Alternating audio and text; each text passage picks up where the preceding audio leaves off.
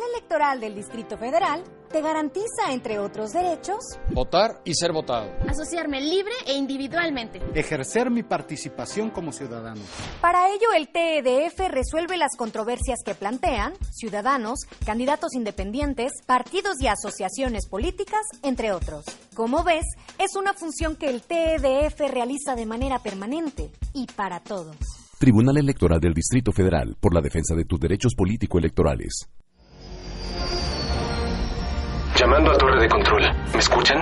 A bordo de una aeronave, Brad está a punto de estrellarse. En el poco tiempo que le queda, recorrerá varios momentos de su vida.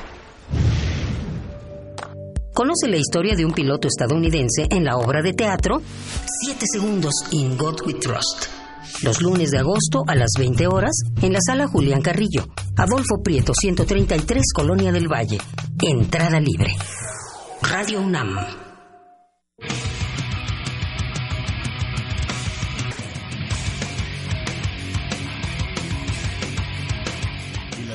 Se apodera de tu sentido auditivo. Esto es Goya, Goya Deportivo. Los 90 minutos del deporte de tu universidad. Arrancamos.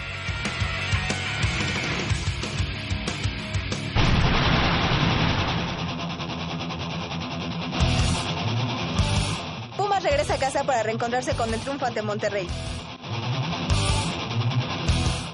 Solo se llevó dos triunfos en la primera edición del Tazón de la Amistad.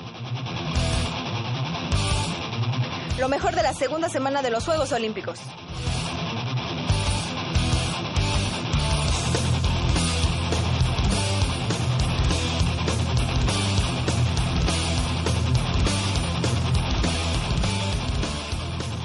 Here's a song off the Black Ice album. It's a song called War Machine. You ready?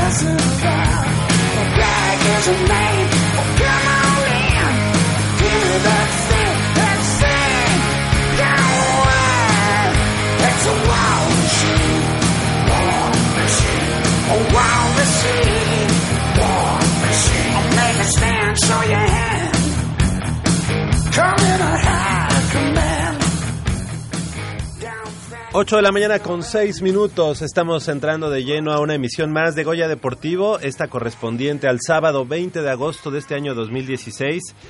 Yo soy Javier Chávez Posadas y les, les agradezco que estén nuevamente aquí en 90 minutos de deporte universitario. Del otro lado del micrófono, como cada semana, Crescencio Suárez en la operación de los controles técnicos, así como Armando Islas Valderas en la producción.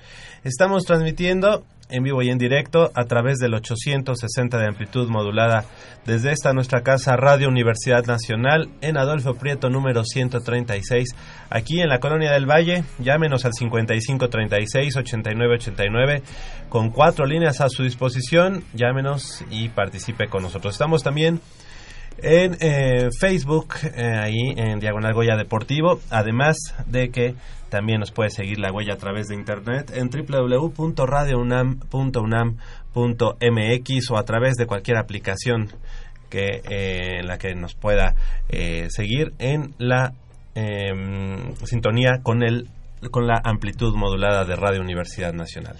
De este lado del micrófono, mis compañeras y amigas Michelle Ramírez Corral, ¿cómo estás? Muy buenos días, Mich.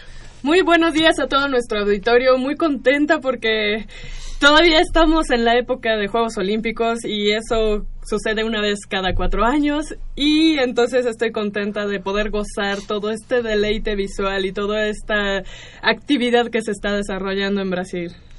Exactamente, ya faltan escasas horas para que concluya esta edición 2016 de los Juegos Olímpicos, pero bueno, pues estaremos aquí platicando de ello y mucho más. Hoy vinimos además uniformados, Mitch. Sí, claro. Era, la misma era el atuendo del día de hoy. Exactamente. Hoy era el atuendo, exactamente.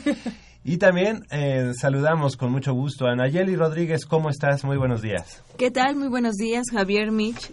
Igual que Michelle muy contenta por esta etapa de los Juegos Olímpicos que lamentablemente ya se van a acabar, pero que pues desde antes de entrar al aire ya estamos platicando de qué ha sucedido, entonces pues muy contenta.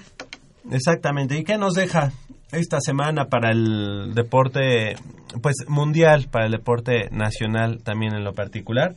Las dos primeras y las dos medallas que lleva el contingente mexicano Medalla de bronce, que ya se tenía, bueno, que ya durante la semana se sabía que ya tenía derecho, porque hay que recordar que a los dos terceros lugares es la única o una de las únicas em, disciplinas. Creo que también en taekwondo. Hay varias disciplinas. Taekwondo, eh, el judo, el judo entrega dos terceros lugares. Exactamente, las de contacto, ¿no? Ajá, ajá por, por cómo vienen las gráficas, eh, normalmente van subiendo, van subiendo y los que llegan a semifinales normalmente tienen ahí como ya más o menos, más, eh, los que ganan las, las semifinales y pelean por, eh, en la última, pues son los que ya tienen derecho a al bronce. Exactamente. Y bueno, pues Misael Rodríguez ganó la primera medalla para México en los Juegos Olímpicos de Río de Janeiro, eh, allá, eh, y bueno, pues esto se colgó el bronce en la división de los 75 kilogramos. Una primera medalla que, bueno, rompía el cero para la delegación mexicana y que también, pues, lamentablemente en redes sociales de pronto...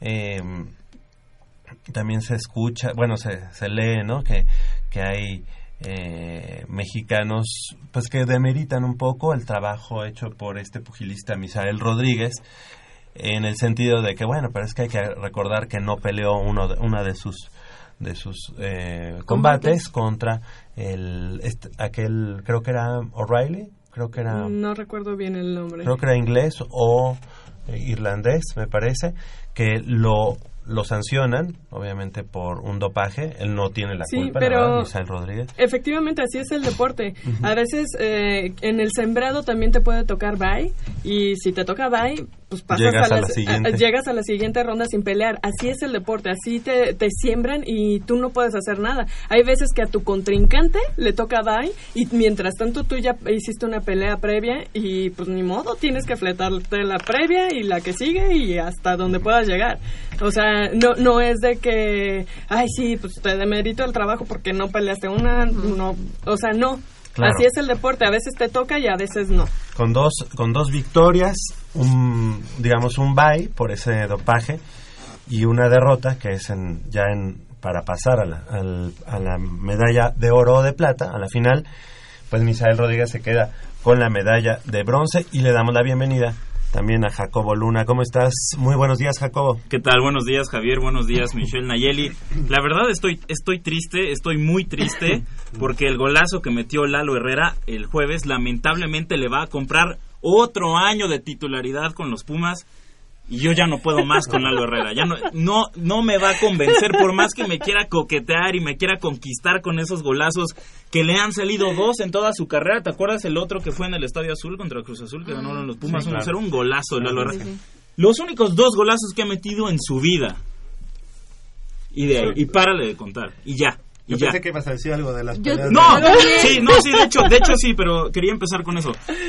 Pero no, regresando al tema de Michelle Rodríguez, Michelle, no, o sea, creo que está en la mente de todos, está así como en el pensamiento, como en la, en la mente colectiva de todos los mexicanos, pero nadie se atreve a decirlo. La medalla de Misael Rodríguez es de chocolate, punto. La medalla de Misael Rodríguez no cuenta, es de chocolate. ¿Por ¿Por qué? Porque perdió en las semifinales. A los dos semifinalistas que pierden en el boxeo les otorgan medalla de bronce. Claro. No se la ganó. O sea, sí, sí, sí peleó dos veces. Y, y, y- y le tocó el caso del, del Pero- irlandés por dopaje. Pero la medalla de Misael Rodríguez no sabe. ¿Sabes qué medalla sí sabe? Y sabe con todo el gusto y sabe de verdad a No. plata. La de Lupita González. La de Misael Rodríguez, ¿qué? No Vamos sabe a nada. Es de chocolate. pasos. Mira, Ok, eso se eh, dice en las redes sociales. Yo, Pero sí es lo- que no, no, no puedes Demeritar. su No, na- trabajo. nadie está demeritando el trabajo. Eh, eh, y Es- su medalla yo nada más tampoco. estoy diciendo que no, que no me sabe. Su medalla tampoco. Sí, es, es- exactamente. es la suerte que le tocó a él. Y, y si en la primer pelea, si él no tuvo una primer pelea por el- lo que tú quieras, sea lo que va Ajá. Jacobo, y sí es cierto, o sea, es una medalla que no te deja un sabor de victoria, porque incluso hay un reportaje de estos que a mí no me, no me gustan, pero que van con la familia, y toda la familia está reunida ahí por su, para ver su pase a la final, ¿no? Su Ajá. pase a la final. Y ven una derrota, ¿no? O sea, ven una derrota y saben que de todos modos ya tiene el bronce.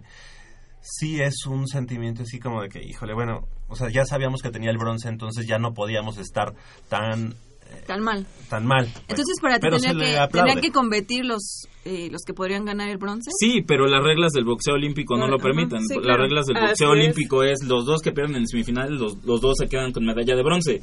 No está muy claro por qué, pero es evidente que si, un- si, un- si a un boxeador pierde por nocaut en la semifinal, difícilmente podrá re- recuperarse para regresar a pelear al día siguiente por la medalla Oye, de pero- Ah, no, sí, por la medalla de bronce. Además no fue el día siguiente, fueron varios días de separación. Ahora, otra cosa es eh, la manera en la que pierde. La manera en la que pierde Bueno, es que ese lo- combate está Sí. tremendo. Sí, el Pero el era- uzbeco estaba No, pues sí, eh, po- podría estar muy... Pero, impresionante. pero digamos que por eso comparto ese sentimiento, aunque pues es muy, muy... Sí. Es plausible todo lo que hizo, Entiendo además, el punto. previo. Pero el deporte te da esos Sí, pues son las reglas. Esta- ajá. Tú no puedes decir, ay, no, pues este, pónganme a alguien más porque no hice mi primer pelea. La neta no, y nadie lo haría. Son las reglas y... sí. Ajá. ¿Sabes? Sí. Eh, A final de cuentas, él jugó con las reglas que hay y que aplicaron para todos. Ahora, Exacto. ya, ok, sucede esa, esa medalla y todos nos quedamos, bueno, es una medalla de bronce que nos hace por lo menos estar ahí, ¿no? Pero a ver, si no lo hubiera ganado, No, pues, tal vez estarían echando Claro. pestes también, ¿no? No, hay gente que, que echa pestes de todos modos, gane, pierda, empate, Empate o lo este, que sea, Eh, eh, Es que volve- volvemos al punto que tocaba hace una semana. Cuando viene la hora para el atleta mexicano de fajarse y de, y de abrocharse los pantalones y de decir aquí la medalla va a ser mía, en el caso de Misael Rodríguez, aquí voy a ganar para llegar al combate por la medalla de oro, ¿qué pasa? Se quedan cortos, muy cortos. El uzbeco le dio una lección de boxeo No, tremendo, pero le dio una cátedra. Tal, tal vez no lo noqueó, no le abrió la ceja, no le abrió eh, la boca. No, pero le dio una cátedra, cátedra de boxeo. Y, y entonces, de repente tienes a toda esta gente que empieza a criticar vía redes sociales y, y en los incluso en los mismos medios de comunicación toda esta gente creyéndose el cuento de que Misael Rodríguez tuvo que botear para ir a los Juegos Olímpicos. Mentira, eso es una gran y vil mentira, que la gente lea tantito, que se informe, que no se quede con lo que le dice el tipo ahí que tiene en la tele, que, que no se quede con eso, que vaya más allá y que vea que lo que hizo Misael Rodríguez eh, por petición, que fue todo un acto del presidente de la Federación Mexicana de Boxeo. ¿Por qué? Porque viene Alfredo Castillo Cervantes y otra vez reitero, no me paga un centavo por defenderlo, pero viene Pero y, quiere. y le dice Pero y le dice al presidente de la Federación Mexicana de Boxeo, a ver, el gobierno te dio tantos millones de pesos, compruébame en qué se gastaron. Ah, no, no lo voy a hacer, no lo vas a hacer, te retiro el presupuesto. Y como le retiraron el presupuesto a la Federación Mexicana de Boxeo por no justificar eh, los gastos a una de tantas, Ajá. entonces el presidente arma este super escándalo y, y arma este acto porque ni por- ¿cuánto, cuánto crees de verdad? O sea, es que hasta es ingenuo. ¿Cuánto, cuánto crees que hayan juntado seis boxeadores boteando en camiones un día o, o tres días? ¿Cuánto? ¿De verdad crees Oye, que sí hayan se juntan ahí. Sí, pero cuánto pero pero cuánto crees que hayan Bueno, juntado para, sea, para Pero aquí no, no es el No, hecho de que pero- sí es cierto que con eso se pagó. No, yo tampoco No, lo creo. Es que la pero, gente ve, ve un cuento de la Rosa de Guadalupe en la historia de Michelle Rodríguez y no es cierto, para No, nada. A ver, a ver, chicos, una cosa es muy cierta y yo, y yo sí les voy a decir, puesto que lo hemos platicado muchas veces aquí con eh, Otros deportistas de la ajá, de la UNAM. Es Que es cierto un que, micromundo que también- que también exactamente, refleja lo mismo, ¿eh? Exactamente. O sea, cuando tú vienes apenas desarrollándote y para llegar a, a ciertas marcas, no hay ni quien voltee la cara a verte. Eso es muy, muy, muy cierto. Entonces, muchos de los que llegaron, muchos atletas de los que llegaron a Juegos Olímpicos, no llegaron con el mismo apoyo, supongamos, como el de Paola Espinosa, en el caso, ¿no? Entonces, sí es cierto que a algunos atletas lo, lo tuvieron que pasar difícil para poder Para llegar ahí. O sea, no, no para todos, incluso dentro del equipo mexicano, fueron las mismas circunstancias para poder llegar ahí. ¿Sabes? Entonces, eh, los atletas necesitan fogueo, necesitan nutrición. eh, ¿qué, qué implica el fogueo? Viajes, inscripciones a Pues, competencias, este, hoteles, eh, no sé. Ri- Y Ricardo, Contre- y. Ricardo Contreras lleva 26 años al frente de la Federación Mexicana Ah, de no, Boxeo. bueno, sí, lleva entonces- 26 años Ricardo Contreras. Sí. Ah, es, Ya se es eternizó. 10 26 años y 16 años sin medallas en Juegos Olímpicos. Hasta la de esta semana de Misael Rodríguez. Que a lo mejor, como dices, de... De, De ahí se agarra de para... Lalo, de Sí. Lalo Herrera, se Sí, agarra para cinco o sea, y, y, y es, y es un tipo que se ha enquistado en el poder, que, que, que ha cortado el trabajo, el proceso de muchos boxeadores. La prueba está ahí, 16 años sin medallas hasta ahora. ¿Y cuál fue la situación? No es que no es que Michel Rodríguez sea un garbanzo de la libra y que sea un gran peleador y que vaya a dar el salto al profesionalismo y vaya a pelear el récord de... Que lo va a hacer, ¿eh? Sí, sí lo, sí lo va a hacer, pero, pero no es, no es un Floyd Mayweather Jr., o sea, es, es un boxeador eh, común y corriente. Y, y, cua- y cuáles fueron las circunstancias de que lo llevaron Oye, hasta la medalla de bronce? pero, ah, como dicen, ¿estás viendo y no ves? O sea, ahora- realmente aquí en México lo que hacemos es este ídolos de papel, ¿no? Claro. O sea, actualmente ante ante la pobre este actuación por todo lo la- todo lo que hay alrededor, pues de alguien del único que, que sacó medalla pues lo hacemos un super ídolo. ¿Qué, qué nos pasó con el Tibio Muñoz? Como No, dicen, como bueno. dicen, es la medalla más cara de la de historia. la historia de Porque- nuestro país. bueno, claro. ahí ya Ana Guevara le está, porque se le está peleando. ¿Por qué? ¿Por qué? A ver, ¿por A qué ver, ¿tú no todos- crees que Misael Rodríguez en los próximos años pueda ser el titular del deporte en Chihuahua? Ah, no, ¿O en claro, Parral? no, por supuesto, No, sí. por supuesto. Sí, sí. Y, ahí, y ahí está el caso, Ana Guevara también, ahí peleándole al Tibio Muñoz. Ya fue, ya fue diputada, ahora es senadora de la República. ¿Por qué, por Por qué todos están... Porque pre- salen caras por- todas esas esa- pero ¿por qué todos están criticando a Alfredo Castillo Cervantes Ah, de que ya. si la novia? ¿Por qué, ne- ¿Por qué nadie dice que Ana Guevara, senadora de la República, está en Río trabajando para una cadena de televisión? Espérame, ¿Por qué no- nadie dice eso? Y no es la única. Y no es exacto. No es la única. ¿Por qué nadie dice eso? ¿Por qué de verdad nadie nadie se indigna por las cosas que realmente importan y no porque Alfredo Castillo Cervantes lleve a su novia o le dé o le dé un uniforme Joma? ¿Por qué? O sea, ¿por qué es así la gente? Porque Ya, ahora, ahora yo te digo, Ricardo Contreras, me estás diciendo, Mitch, sí, los deportistas necesitan este dinero para viajes, para alimentación, preparación, fogueo. Entrenadores, Ok, fisiatras, entrenador, sí, un equipo multidisciplinario Ajá. que los ayude y los lleve de la mano al éxito. Ajá. Se lo piden a Ricardo Contreras.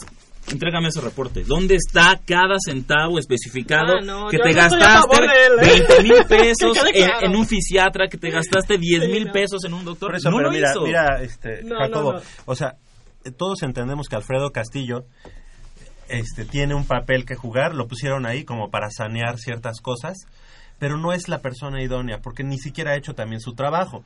Está bien. El cuestionamiento de que se le hace porque llegó a su novia o llevó a su novia, pues puede ser hasta incluso, entre comillas, lo menos grave. Irrelevante. Es lo menos grave. Obviamente nos vamos con la foto de que sale en redes sociales porque pues de ahí salen los memes, de ahí la gente está hablando, pero realmente eso no es no es tan importante como el- como al día de hoy no tener resultados y sabemos que además el no tener resultados no es producto de la falta de trabajo de Alfredo Castillo, sino que esto viene de años. ¿no? Es, es- es que somos cortoplacistas. Somos cortoplacistas. Porque va- se va a acabar Río 2016 y, y para el mexicano va a ser ¿qué voy a hacer en Tokio 2020? ¿Qué voy a hacer en Tokio 2020? Y es un plan a corto plazo de cuatro años. Y ya, párale de contar. No hay más. No hay más, ¿eh? ¿Cuándo fue la primera vez que China participó en unos Juegos Olímpicos? La primera vez. Los Ángeles 84. ¿Y dónde está China ahora en el medallero? Tercero. Tercero. Los chinos los chinos no después los, los chinos después de Los Ángeles 84 no dijeron pues a ver este eh, vamos a hacer un plan pues para A Seúl ver. 88 no ellos dijeron ya participamos aquí en Los Ángeles 1984 vamos a hacer un plan a 30 años Pero 40 no lo- años no- y no lo velos ahora desde el velos a- 84, ¿eh? no no no claro o sea desde, mucho atrás No, no, no, es más, desde mucho después, porque ellos eh, se planearon para Beijing 2008. Bueno, no ¿y, fue- y cómo estuvieron en Beijing 2008? No, claro. Peleando, peleando la punta del medallero con Estados Unidos. Claro. Ahora Estados Unidos se ha robado el medallero Sí, de calle. Pero en Beijing 2008, ¿dónde Bueno, estaba China? Peleándole al tú por tú a Estados Unidos. ¿Y qué tiene China? Atletas dominantes en cada disciplina. Lo vimos en marcha, lo vemos en clavados, lo vemos en atletismo, lo vemos en básquetbol. Oye, Eh, ya en en lo que en quieras, en tenis, de me- lo que quieras. Ya en voleibol ya no. no. ¿Qué, qué juego, ¿no? De las Sí, Serbias. esto, eh, sí, Las Serbia, serbias que, sí. que- que dejan fuera a, a las norteamericanas, tremendo, viniendo de atrás, un partido tremendo el, el- el de las serbias. Y bueno, o sea, yo lo que a lo que voy es, no es Alfredo Castillo, sino es toda la, la, la falta de infraestructura del deporte. Y, y obviamente... Cuando se, cuando se fue la delegación, el presidente dijo claramente, ustedes van a reflejar lo que pasa en el país. O sea, creo que esas palabras se las tuvo que haber ahorrado porque pues sí se está reflejando lo que pasa en el país. El hecho de que haya mucha desorganización, eh, que no hay, no tengan acreditaciones, que si la Mala mentalidad de los mexicanos que si y los por eso que, se- si sí. tantas cosas. Entonces, Oye, pero algo, digo, ya, ya desmenuzamos un poco a Misael Rodríguez, pero lo que sucede ayer, yo creo que es algo también producto que no se debe de colgar nadie, sino es el producto del trabajo de esta chica, ¿no? De, De Lupita de González. Lupita González. Si platicamos un poco de eso, también, y vi- viéndolo del lado positivo, yo parece que estoy viendo las mismas, lo- los mismos metros del, este, ¿cómo se llama? El, el que entró en el 68 como segundo lugar en caminata. El sargento Pedraza. Ah, claro. No parece como que se repite esa, esa historia. Obviamente, sí, eh, nuestro orgullo para Lupita por su medalla de plata. Pero ¿por qué, por qué quien, se, quien se va hacia abajo o por qué quien, quien se queda en el segundo lugar es la mexicana? Yo- bueno, yo- porque no, la China no, no. la China corrió, o sea, no flotó, Todo. corrió, Sí, sí, Todo. sí. corrió. No, no, no, pero es lo que platicábamos también un poquito fuera del aire. Lupita llegó a, los últimos 150 metros con dos amonestaciones, una más y ya le iba ahí la competencia. Entonces no podía arriesgar tanto y además a lo mejor también se le acabó la gasolina, ¿no? Pero de- definitivamente en esas pruebas de apreciación sí te tienes que ir cuidando un poco sobre, sobre cómo va tu, tu estrategia No, y cómo van tus Es una medalla de plata que no sabe Que a oro, que- sino que sabe a más de oro, pla- platino, pues. ¿Sí? O sea, pero, pero realmente, realmente, sí te queda... Sí. O sea, si pones a- incluso la imagen del sargento Pedraza en el 68 y pones a Lupita Martínez. González. Eh, eso, González, este, hasta como que dices, pasan los años y ¿por qué se queda en el segundo Pero lugar? no, pero no me podrás negar que todos nos quedamos eh, así con esa sensación de chin pudo ser de oro. ma- Sí, por eso te Ah, da más así to- coraje. to- todos todos diciendo maldita China corriste, maldita China hiciste trampa y te dopaste y te agarraron en mayo y solo te suspendieron un mes. O sea, Exactamente. enojados, o sea, de verdad enojados. ¿Y qué fue y qué es lo que dice Lupita González cuando la entrevistan después de después de cruzar la meta? Les Ah. fallé, Les les quedé a deber. Sí. Una lección para todos los deportistas mexicanos que después de quedar en el lugar número 27 dicen, no, estoy muy, muy contento porque pues di mi mejor esfuerzo, di lo mejor de mí. No, por favor, di- dime eso y es para que no vuelvas a competir en el deporte, en cualquier deporte olímpico, en cualquier, en Juegos Panamericanos, Juegos Centroamericanos, en toda tu vida para que quedes así, eh, ¿cómo No se llama? puedo- Exonerado, no, no este, expulsado. No, claro. ¿por qué no? ¿alguna ¿Por vez qué has no? practicado ¿Qué? deporte Le- a es ese que, nivel? es que no, es que no, No, no, no, no, no. no, no, no te pu- No, no no, puedes, no, no, no. puedes, de- no puedes No, no, ponerme no. ese argumento. No, Es- yo sí te lo puedo estás decir. como, estás Yo como sí Carlos Reynoso, estás no, como no, Carlos no. Reynoso, que nadie le puede decir nada de fútbol porque qué? dice, No, no, no, es que no. yo sí jugué fútbol. No, no, ese no. argumento no vale, Michelle. No, no, no, claro. vale, por supuesto. Porque Entonces, ¿qué? no, no solo los que hicieron, solo los deportistas, solo los deportistas pueden hablar, no, solo no, los no, deportistas no, no, tienen no, no, no derecho y pueden hablar de ello. No, No, no, no, no, no, por supuesto que no. No te pongas en ese plan, Jacobo. La onda es que el esfuerzo que tú eh, em- eh, aplicas en- a la hora de la competición es uno. Lo que tú ves de afuera es otra cosa. No, es muy Michelle, diferente. Por favor, no, trates de sí, claro defenderlos, no, trates de no, defender sí, lo indefendible. Porque lo he pasado. Después de llegar en el lugar número No, no, no, 27 no. de 32, ah, estoy muy contento. Di lo mejor de mí, di mi mejor esfuerzo. Put- o sea, No, es, no, es lo no. que están diciendo. O sea, somos, la delega- somos la es que no delegación de los así. jodidos, pero contentos. Sí, llegué en el lugar así. 27, 28, No, pero estoy es muy contento. Y así. di mi mejor esfuerzo, y hice lo mejor posible. No, Michelle, voy a no. poner Ah, el caso ahí te de voy, ahí te voy. Flores. Voy Diego yo, del voy Real, yo. Diego del Real. Brenda Flores. Ella estuvo haci- eh, fue a Juegos Olímpicos y eh, estuvo dentro de sus marcas. Entonces, ¿le vas a exigir más de lo que ella puede dar? El caso de Brenda Flores es totalmente aparte. No, y, estoy y se hablando la de los de- sacar- le ver, sacaron tres vueltas. eh, ¿Estás de acuerdo? ¿Estás de acuerdo que ningún ¿Y en qué lugar deportista llegó? son deportistas profesionales, sí o no? ¿Y en qué lugar hay, mira, hay, hay que olvidarnos de, de esa idea mágica eh, de- de- del amateurismo, No, no, no. que los Juegos Olímpicos son los Juegos del amateurismo. No, son atletas profesionales. Sí, ¿Por qué nos indignamos? ¿Por qué nos indignamos cuando la selección marcas. mexicana pierde 7-0 contra Chile?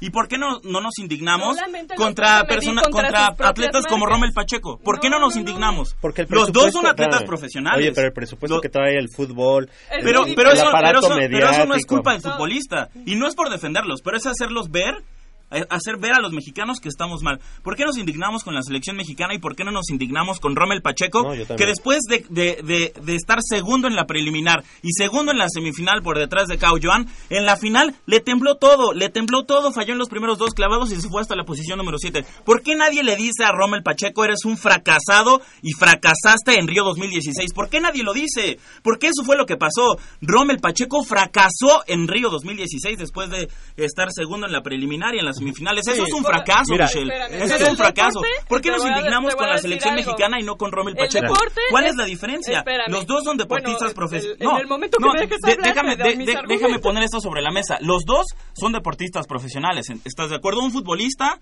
y Rommel Pacheco. Los dos son deportistas profesionales.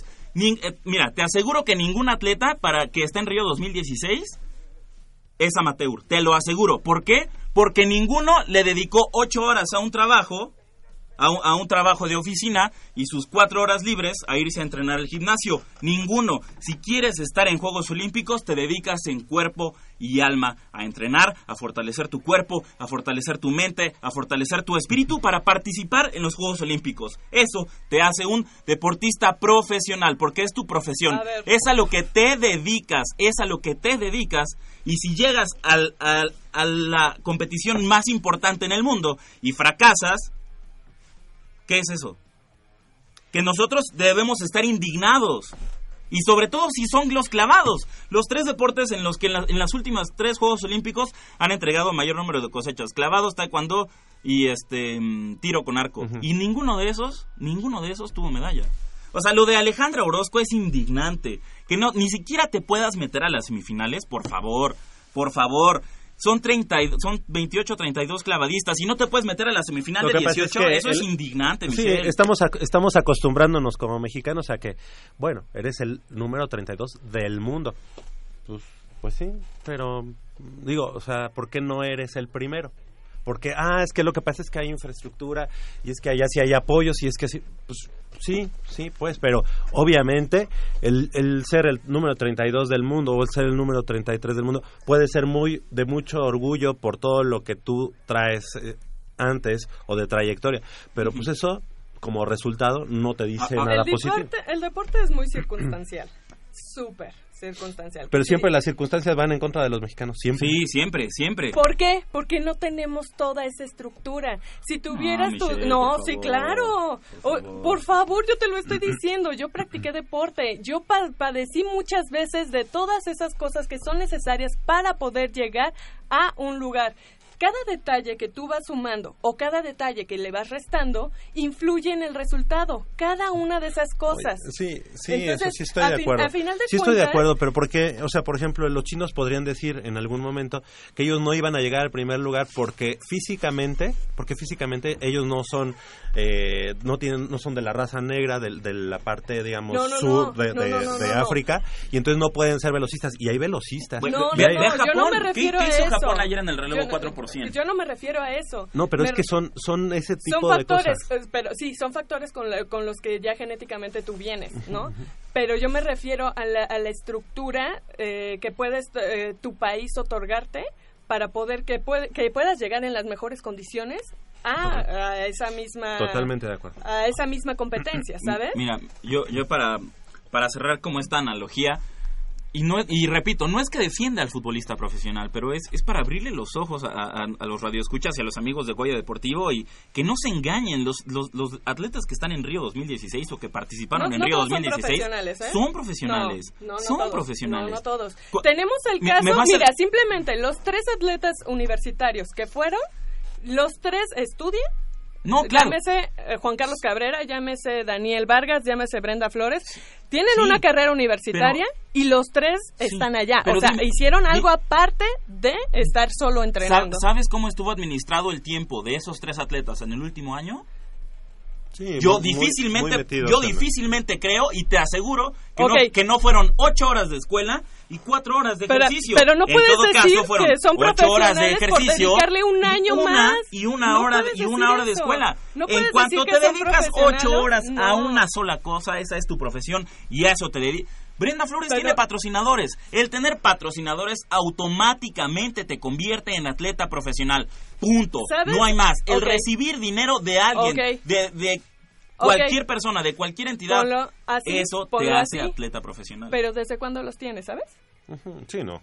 Obviamente ¿Desde la cuándo Pero eso no importa, El eso no apoyo les importa. llega cuando No, Eso no, importa. Yo a Brenda Flores, a- Brenda Flores no le estoy criticando porque sé el contexto, pero está Rommel Pacheco, Pero- está Alejandra Orozco, que por favor, alguien tiene que decirle que fracasó a Rommel Pacheco, alguien tiene, que decirle a Alejandra Orozco que fracasó con letras mayúsculas en Río 2016, por favor. Sí, lo de Paola, No, no, no. Espinosa dices, oye, bueno, está bien, el Un seg- jueceo. Oye, oye, llega en segundo lugar a los clavados.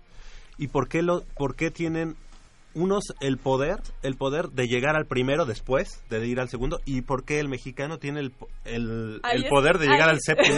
Ahí Mira, está el aspecto Pacheco- mental. Y es que en el deporte es 50% físico y 50% mental. Y eso quien no lo entienda, puta, pues está Oye. en la calle de la amargura. Y la- el aspecto mental, nosotros idiosincráticamente eh, siempre hemos sido así. Oye, Siempre hemos es que, sido así. Michelle, ¿cómo es posible que Rommel Pacheco... Y no lo estoy esa- justificando. No, pero ¿cómo es posible que Rommel Pacheco en esa ronda final te tire el mejor clavado, empatado con el chino Cao Yuan, así que, que tiraron los dos clavados con Los mejor puntuación, sí, claro. y que también Rommel Pa- Pacheco te tire el peor clavado de toda la ronda? ¿Cómo explicas eso? ¿Cómo explicas ese contraste tan amplio entre el mejor clavado y el peor clavado del mismo clavadista? Ahora, Eso en es el mundial, en el mundial de clavados eso es para un- crucificarlo y agarrar a pedradas actuación. y decirle no vuelvas a regresar a los clavados y dedícate a otra cosa. ¿Tú nunca has fallado en lo que haces? Es en serio. ¿Nunca has fallado en lo que Le haces? damos la no, por bienvenida. supuesto, pero pero a todos Pacheco nos pasa, a todos nos pasa. Le damos la bienvenida a nuestro productor Armando Islas Valderas que trae el fuete, ¿eh? O sea, No, se, puso, a regañar. se puso buena la, la, la conversación. No, un poco lo que Jacobo dice y creo que lo que quiere decir, digo, para que tampoco en las redes sociales y en los teléfonos me lo vayan a crucificar, es el sentido de que, por ejemplo, es darnos una lección a los mexicanos y a los demás deportistas, el caso de Lupita González, decir, es que les fallé porque pude haber ganado el oro y yo estoy de acuerdo con él, es realmente es Es la- frustrante. es frustrante. Es frustrante. Es frustrante. Que no es lo mismo, o en el caso de a lo mejor de, de Alejandra Orozco de Rommel Pacheco, ah, pues, o sea, estuve tan cerca y, ah, pues sí, di mi mejor esfuerzo. Es un cierto conformismo del deportista y eso es lo que no está bien. O sea, evidentemente... ¿Pero realmente crees que se sienten bien y conformes No, con no. lo que hicieron? Ellos lo dicen. Es que el problema, el no, problema, no, Mitch, Con la sonrisa en la cara. No, es como No. una- un mecanismo de defensa. Sí. Exactamente, O sea, Realmente te, te la pasas trabajando tanto tiempo de tu vida para decir, ay, bueno, no, No, no, no, es te que eso parece. así, no. el problema, eso el parece. problema es que a lo mejor ellos lo dicen, o sea, o lo sienten, pero no lo expresan. Es el caso de Lupita González, no, sí, es que les fallé. O el caso de Alexa Moreno, le juro por este Por ti, México. por ti México que en, los siguientes, en el siguiente ciclo olímpico Te voy traigo te traigo medalla. O sea, es la, la mentalidad, lo que hablamos, la mentalidad del Claro, deportista. claro. Hay quienes a lo mejor, eh, en el caso de estos dos atletas que estamos citando, eh, sí se sienten frustrados o los han frustrado si lo demuestran. En el caso a lo mejor de los atletas que tienen el apo- que han tenido el apoyo eh, durante este ciclo olímpico que está terminando y el anterior, no lo sé si ya es como bueno, pues, o sea, No, pero sabes- realmente no pasa nada. cosa. La mentalidad este, muchas veces está muy muy malentendido. O sea, Exactamente. es decir, nada más decir, se trata de mentalidad, de tú verte positivo y no sé qué. Cuando realmente no tiene las no tienes las aptitudes para, para hacer o las aptitudes que tienen otros para hacer un un este un deporte cual sea, Ajá. eh, pues, por más mentalidad que tengas, es una mentalidad que está, digamos, vacía. O sea, no necesitas ir con Miguel Ángel Cornejo a que te digas, eres el mejor, eres Sí, el mejor. no. Y llegas y pues, no Sí, eres ¿no? el mejor, porque te faltan Un- muchas un- cosas. Un ejemplo físicas. claro de eso fue Juan Carlos Herrera. Me gustó mucho su mentalidad. Después de ganar el hit eliminatorio en los 200 metros, lo entrevistan y le, dice, y le dicen, oye, en las semifinales te, te vas a enfrentar contra Usain Bolt, Johan Sí. Blake. Wow, y, le dice, honor. oye, Ah, si, sí. yo, si yo te corto a ti, ¿de, de qué, qué, qué te pasa? no Pues sangro rojo. Si yo lo corto a él, ¿qué crees que pase? Pues sangra rojo. Y si me corto a mí, pues también. Sí. Y, y dice, somos humanos, o sea, no pasa nada. Y me gustó mucho su Sí, mentalidad. sí, sí. Lamentablemente ya lo ves en el hit semifinal Sí, y dices, ¿no? no, pues ni cómo competir. Contra atletas embargo, como Juan Carlos Herrera, La marca estuvo muy similar, sí, sí, sí, sí. pero Contra está atletas ubicada con- en su contra realidad. Juan Carlos, exacto, o sea, ahí ya no Sí, puedes hacer nada, pues sí. es la realidad, pues ahora sí que E ni modo. Pero- Bolt en ese, No, sí, en claro. ese hit, en ese hit Pero- va trotando, ¿no? Pe- pe- pero en deport- pero deportes que dominas como clavados, tiro con arco, taekwondo, por favor. A- eh, antier también al, al taekwondoín mexicano, el segundo que compitió, Oye. faltaban Sí. 27 segundos para que Sí, terminara el combate. Iba arriba y el, 7-2. y el, el- su contrincante le, le dio la vuelta en menos de Sí. 20 segundos. Ahora también- ¿Cómo es posible? Ahora también mucho de eso tiene que ver los medios de comunicación masivos. Por eso Perdón. aquí estamos haciendo esta discusión para que realmente, porque realmente vemos cosas así, digo, No, garrafales. no, los medios... En, en el sí. sentido de que Juan Carlos eh, Herrera... A ver, Ya estoy llorando. No. Eh, ok, dio una marca bastante buena en su hit eliminatorio y en vez de decir, bueno, mejor tuvo su mejor marca del año, bla, bla, bla, bla, se quedó a una centésima de lo que hizo Usain Bolt. O sea, es- eso también es desinformar. Es Sí, ubicar, claro, es, ubicar Sí. A- al, al espectador, ah, es que sí se puede. Cuando realmente... No, porque eso es bien, relativo, eso, porque cuando, cuando. Bolt cruzó la meta Sí, caminando sí, sí, sí. y. Juan Carlos Herrera a su máximo esfuerzo. Exactamente. desubica- des- des- desubicar. desubicar, desubicar a la gente, desinformar. Bueno, Entonces también Juan ahí Carlos Herrera va a llegar un día ¿Sí? en el que a sus nietos les va a decir al hombre más veloz del mundo Me quedé a- me quedé a unas Y hay que decir que ni siquiera compitieron en el mismo hit. O sea, también Ajá, eso es, exacto. eh, oye, Ajá. hay que, hay que también conocer un poco del deporte para, pon- en el Claro. caso nuestro, para informar a la gente. Eso Claro. sí está... y no y no solo eso Sí, sabes no. que también ah, bueno eh, es es como que un estire y afloje pero también nosotros como medios de comunicación eh, estoy generalizando con nosotros eh, te, te metes mucho con los atletas no los dejas concentrarte cuando estás en tus competencias en la más importante vas y estás encima de ellos y no los dejas concentrarte y no los dejas eh, bueno concentrarse perdón no los dejas hacer las cosas que tienen que hacer para el mejor desempeño de su de su Prueba. disciplina, de su prueba en los Juegos Olímpicos, en la competencia más importante para cualquier atleta. Entonces sí, ahí yo estoy de acuerdo con que pff, cómo, cómo nos metemos ahí. ¿Sabes otro ejemplo, otro ejemplo de, de esta mentalidad?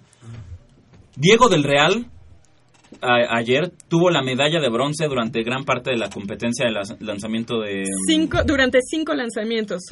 Que, Durante de los seis que dura eh, la eh, competencia. Exactamente. Y, y en el último intento del polaco, le arrebatan la medalla de bronce a Diego del Real.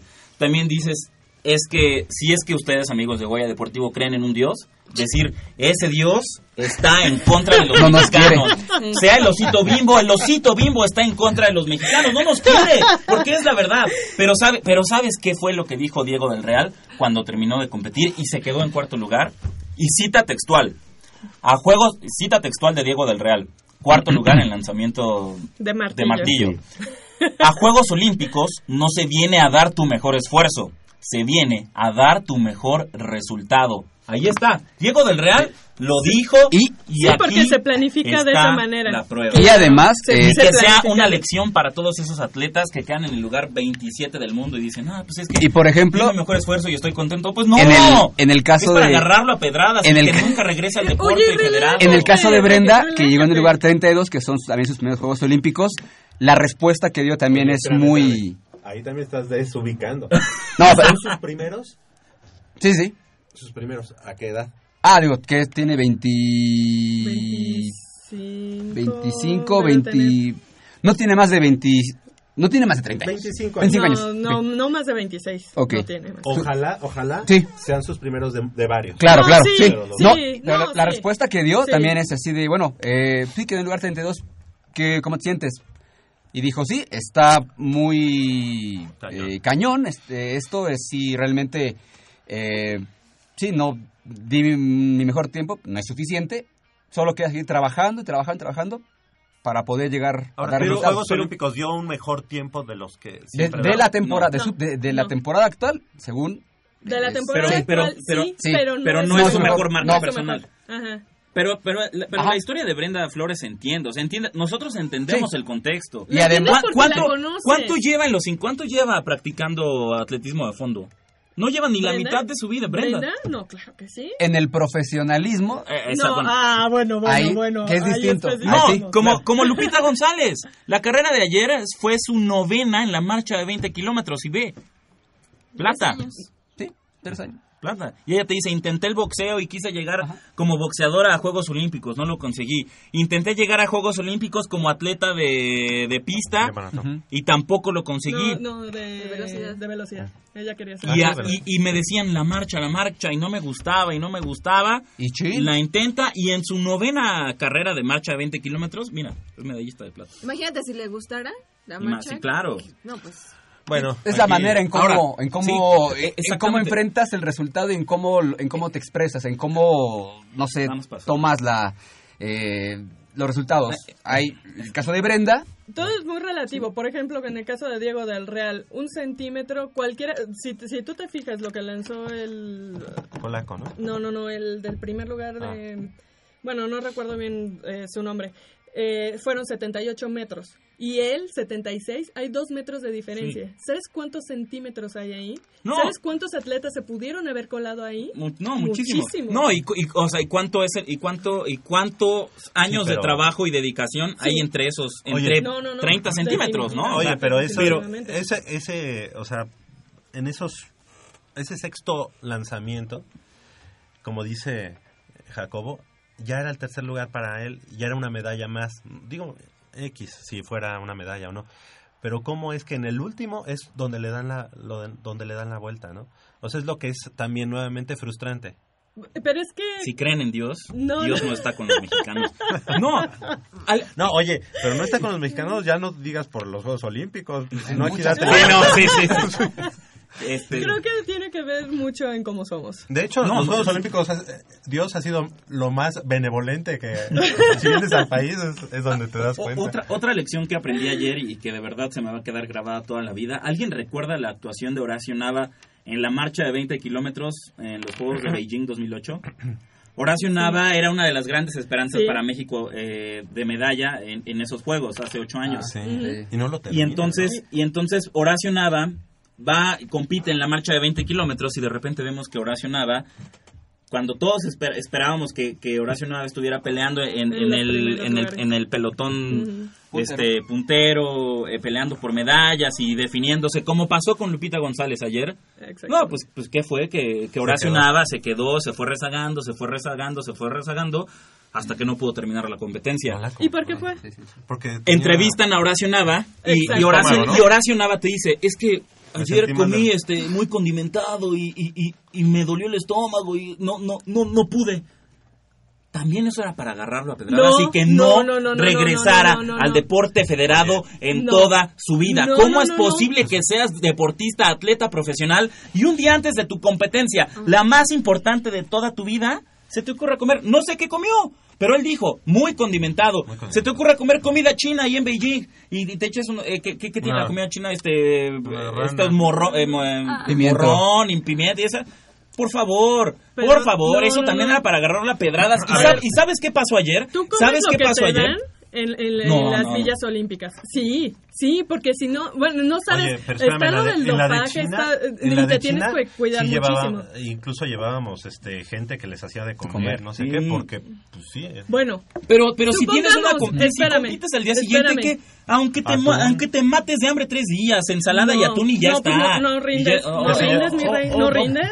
Y más en pruebas de sentido figurado, tampoco lo tomes literal. No, no, no, o sea, es que e- esa no. comida que sea favorable para tu rendimiento el día de la carrera. Sí, no, sí. no te vas a jambar así una comida china condimentada, como lo hizo Horacio Nava, para que el día de la carrera así se, no pudiera terminar por los dolores. Pero, o sea, pero, ¿sabes por qué sacó esto? Por lo que hizo ayer el francés, El francés, el francés claro, Joan Diniz. No, claro. literal, cagándose, se cagó en la competencia. Le dio diarrea y se cagó ahí corriendo. Y no se, la se terminó. cagó. Ya. No, ¿cómo no la terminó? Llegó en octavo. Llegó en octavo lugar. Eh, eh, el francés diarrea se hizo del baño. Sí, se, hizo del baño, le salió de- Sí. diarrea, le salió sangre, le salió sangre de la cola y neta nunca paró. Se, Sí. se tiró dos veces al piso, se desvaneció. y ¿Y qué hizo el francés? Iba liderando la carrera y dijo, la termino porque la termino. Con sangre, con, Ya. con Ya caca en las ya piernas. Ya entendimos, ya. Cruzó la meta y llegó en octavo. Ok. Eso es una lección para Horacio Nava Pero- y todos ah, esos deportistas ¿hubieras mexicanos que las ante, que ante- que ante cualquier ante cualquier adversidad tiran la toalla. No es cualquier eso, adversidad. eso es lo que molesta. Una prueba de 50 kilómetros, sabes el desgaste físico que es y todo lo que te provoca en el, en el cuerpo.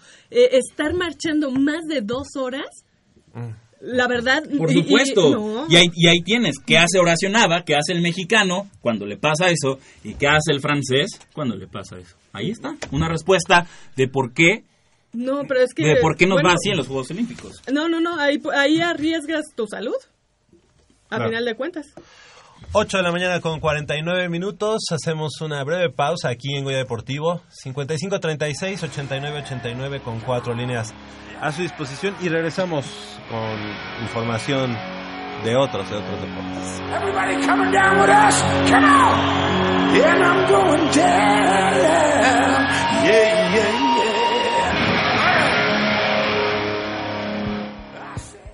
Inhala.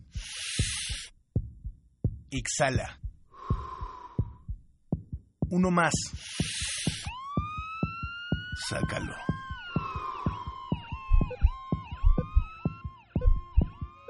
Nos damos otro jaloncito.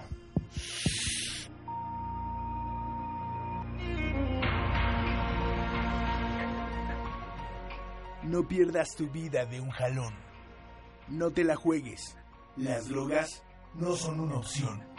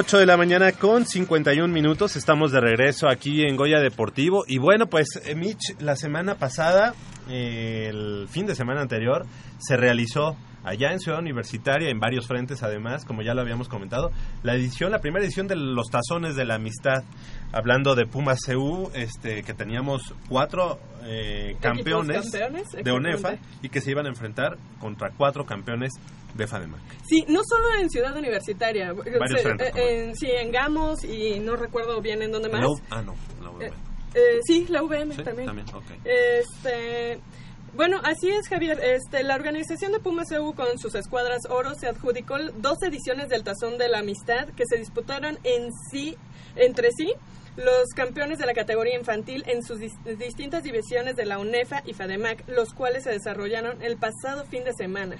Exactamente, el estadio Manuel Neri, antes Campo 2 de Ciudad Universitaria, fue el escenario donde el conjunto de la infantil AA del coach José Luis Canales derrotó por dramático 13 puntos a 12 a los bucaneros de satélite.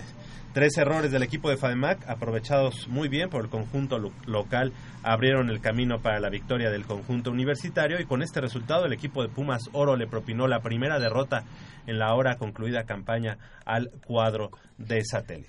Por lo que respecta a la división especial, el cuadro de la UNAM que dirige Vicente Álvarez disputó el tazón ante los Dragones Rojos de Cuautitlán Izcalli y se llevó el triunfo por 34 a 36 en el choque efectuado en el campo de Gamos en Cuemanco. Se trató de un duelo donde ambas ofensivas demostraron por qué guiaron a sus respectivos equipos a la consecución del título de su división en sus respectivas ligas y además de manera invicta. No obstante, fueron los del Pedregal quienes pudieron frenar el ataque de sus rivales para levantar el trofeo en disputa. En cuanto a los otros dos equipos que disputaron tazones, Mitch, estuvi- estuvimos por allá. Pumas Bueno, Oro, claro que sí, de preinfantil cayó ante Raiders de Arboledas por 21-0, partido efectuado en Cuemanco también, mientras que el cuadro AAA de la UNAM perdió en el Manuel Neri de Ciudad Universitaria ante los Gamos por pizarra de 21 a 14. Estuvo impresionante. 21-14 y la primera derrota en, en su historia de, de- de- De estos- de esta, de esta generación. Exactamente. Y bueno, tenemos en la, en la línea telefónica y le agradecemos que haya tomado la llamada al coach Enrique Zapata del Valle, head coach del conjunto de los Pumas Acatlán, en referencia precisamente a esta pretemporada que ya, ya concluyó en cuanto a sus scrimmage, partidos eh, de scrimmage, la semana anterior ante la Universidad Veracruzana, donde ganaron 15 puntos a 7. Coach, muy buenos días, gracias por tomar la llamada. ¿Qué tal? Buen día, Javier. Pues antes que nada, coach, ¿cómo, cómo eh, ves al equipo de cara a esta nueva temporada? ¿Qué, qué incursiones, qué nuevos jugadores podremos eh, ver para esta temporada que se avecina? Mira, tenemos un buen equipo, creo que eh, en, los últimos tres años es el en el que mejor material humano tenemos. Estamos trabajando ahí en el sistema ofensivo y defensivo después de, de un scrimmage contra el tecnológico de Monterrey Campus, este, Estado de México, donde vimos eh, algunos detalles que tenemos que mejorar. Ya se me, ya estuvo mejor el scrimmage contra Halcones y este y bueno ya ahorita vamos a eh, la recta hacia la temporada ya no tenemos ningún ningún juego de preparación pero seguimos afinando ahí detalles ofensiva y defensivamente.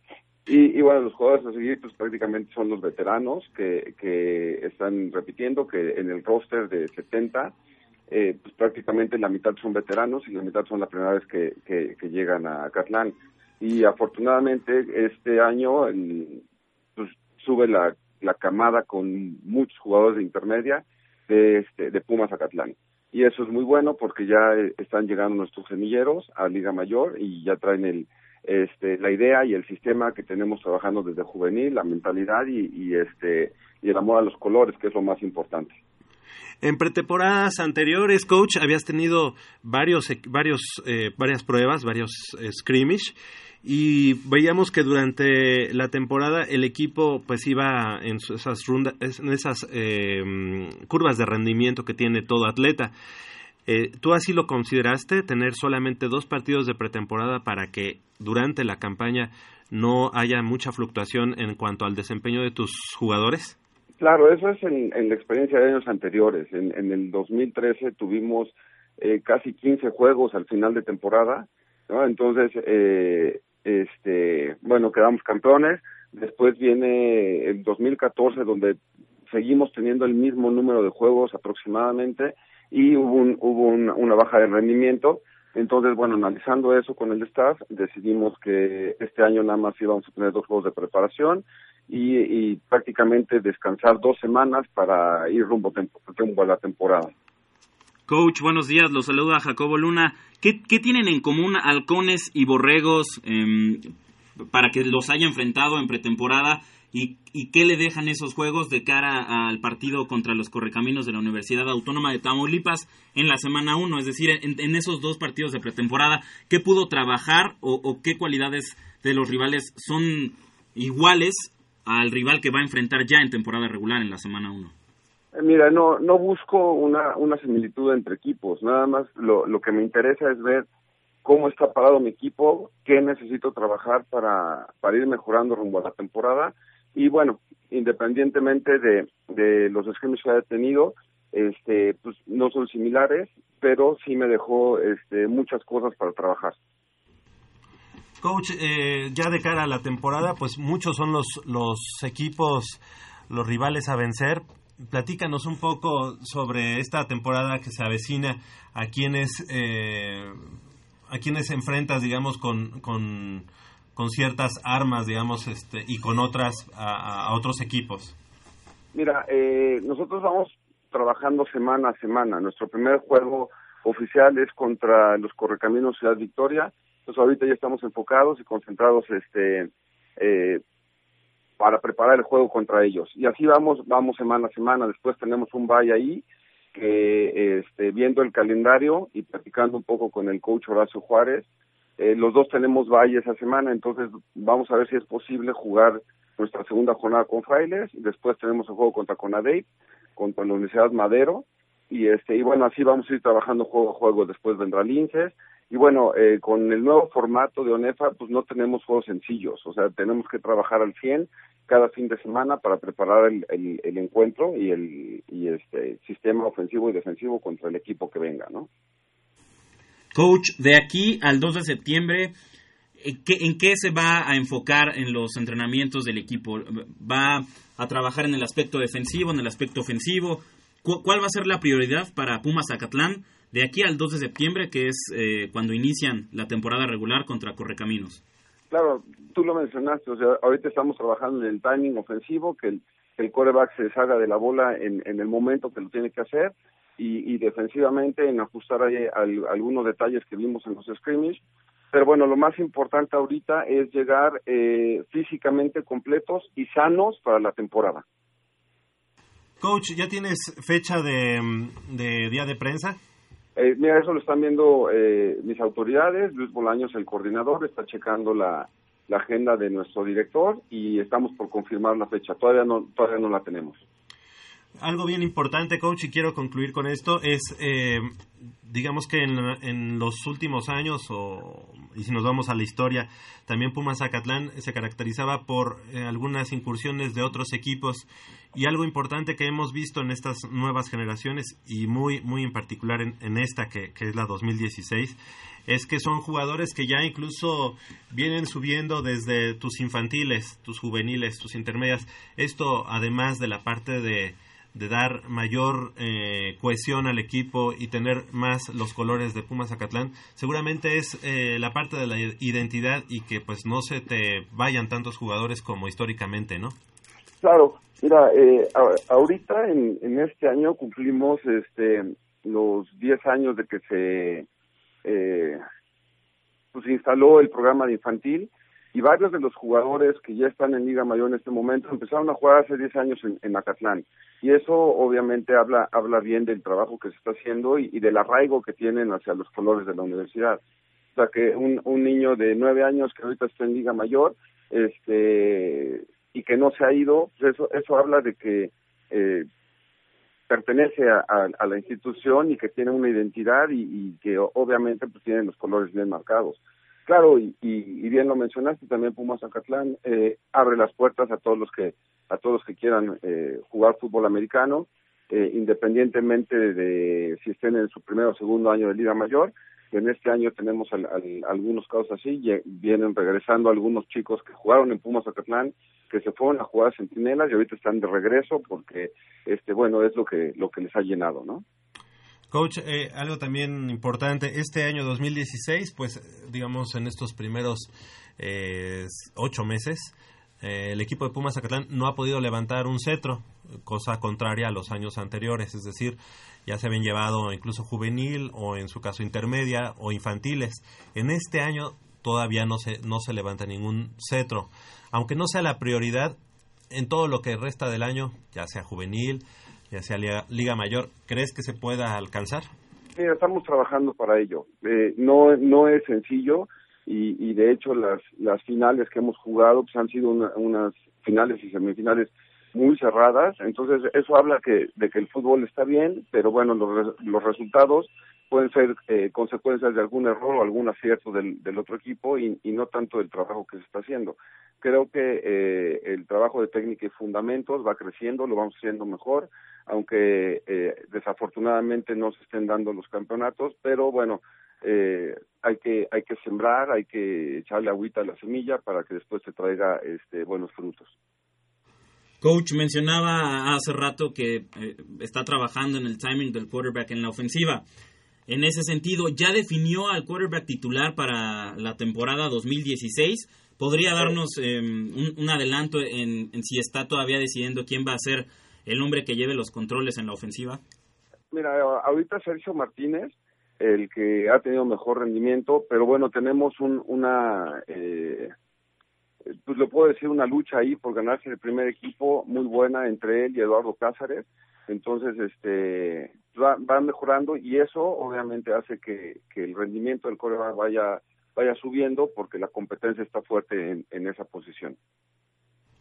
Pues, coach, te queremos agradecer que hayas tomado la llamada. Eh, felicidades y pues esperemos que esta temporada sea muy positiva para el equipo de Pumas Zacatlán. Estaremos siguiendo ya que pues el próximo 2 de septiembre ya inicia la campaña para el conjunto de la FES eh, enfrentando a los correcaminos de la Universidad Autónoma de Tamaulipas de Ciudad Victoria.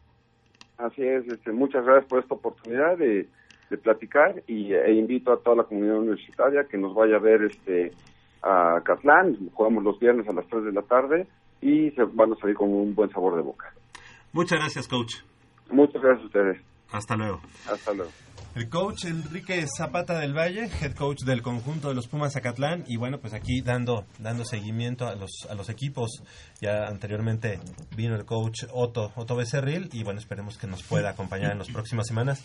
Y si no, pues por la magia, la magia del teléfono, Algo importante con lo que cerró la entrevista del, del coach Enrique Zapata, qué importante es definir ya al mariscal de campo titular Sí, cuando, fa- cuando falta tan poco para que empiece la temporada regular. Entonces, decimos septiembre, ah, falta poco, eh, falta, o sea, No, se ve lejano, pero ya está a la vuelta, de la esquina. Tienen Dos do- semanas. dos semanas, Sí. dos semanas de trabajo para que defina ya al mariscal de campo titular y sea él que, que tome eh, las repeticiones en los entrenamientos, que pula las ejecuciones, que ayuden a Pumas Zacatlán a llegar ya bien este trabajado al primer partido de la temporada regular. A mí me asombró el hecho que dijo que casi la mitad del equipo son novatos. ¿Eso entendí? Es- sí, bueno, eh, digamos. Sin son- experiencia en Liga Mayor. No, son 22, 27 veteranos. 27 vet- veteranos. Estamos hablando de que, mm, ¿cuántos te gustan? 40, 40 jugadores estarán, pues sí, siendo novatos. Algunos que regresan a la organización, pero como primer año en Liga Mayor. ¿no? ¿Podría Pero, afectar pues, un poco? Sí, que, Sí. o sea, qué tan... eh, O sea, va a llegar con poca experiencia, ¿no? Más bien, y con, digo, a lo mejor... Es- les cuesta trabajo este primer año de, de adaptarse ¿no? a una Exactamente. Mayor. Ah, Vamos a... ah, ahora... ¿no? eh, ah, Dime, bueno, dilo, dilo, dilo, sácalo. Sí, lo, lo quiero sacar. ¿Qué, qué, de verdad es importante tener partidos de pretemporada? Sí. Sí. Sí, sí, sí, porque yo creo que sí. Es como el fogueo para ¿no? los demás atletas. No, bueno, lo pregunto porque, guardando, guardando toda proporción, la División sí. 1 de fútbol americano colegial en los Estados Unidos no tiene pretemporada. Y Y, y así, y la temporada regular, así en la primera semana tienes el partidazo USC contra Alabama. Y ni USC ni Alabama tienen partidos de Pero. ¿cuánto duran Digo, sus es, temporadas? es, es diferente, es diferente, lo entiendo. ¿Y cuánto duran las temporadas? Exactamente. Sí, y además allá pues el tipo de atletas y todo como que van muy a la par, ¿no? O sea, Y las condiciones, volvemos a lo mismo, las condiciones Oye, son no sé si actualmente ese, tipo- ese equi- esos equipos utilizan los estos freshmen. Eh, sí, o sea, segundo, tercer la- equipo, no. Y ese segundo, la- tercer equipo está la- como sí, para hacer otro equipo. La, la tradición, la tradición en, en el fútbol americano colegial de los Estados Unidos es que si eres jugador de primer año, prácticamente no, No vas a ver ni un Sí. minuto de juego en tu primera temporada. que aquí. Pero, eh, pero están, están esos casos este Excepcionales. ex- excepcionales como Claro. Johnny Mansell, como Johnny Football, mi gran O Johnny Football, que en su en su temporada de novato ganó el Heisman. Sí, y, Texas a- A&M, ¿no? Texas A&M. y acá también te- hay sus honrosas ex- excepciones, ¿no? Pocas, pero sí. Eh, Sí, pocas, pero sí las hay. Sí, sí.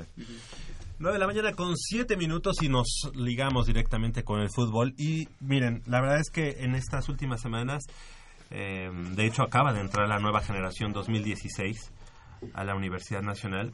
Y, Dios. bueno, tanto en esta ocasión, no, no solamente a los, a los nuevos alumnos, a los nuevos que llegan tanto a iniciación universitaria como al bachillerato, ya sea prepa o CCH, o quienes llegan a la licenciatura o a la maestría, eh, nos gustaría también abrirles a ellos la, la oportunidad de, de llevarse boletos pa- para el partido de, de mañana.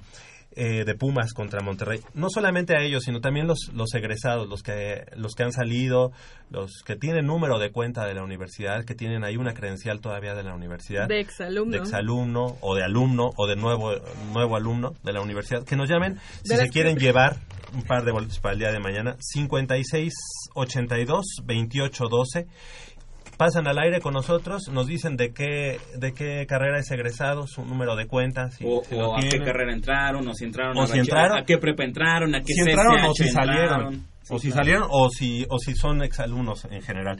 56 82 28 12 y sería un, Los, un los de prepa 6 tienen preferencia. Ah. Ah, no, no, no. Bueno, sí.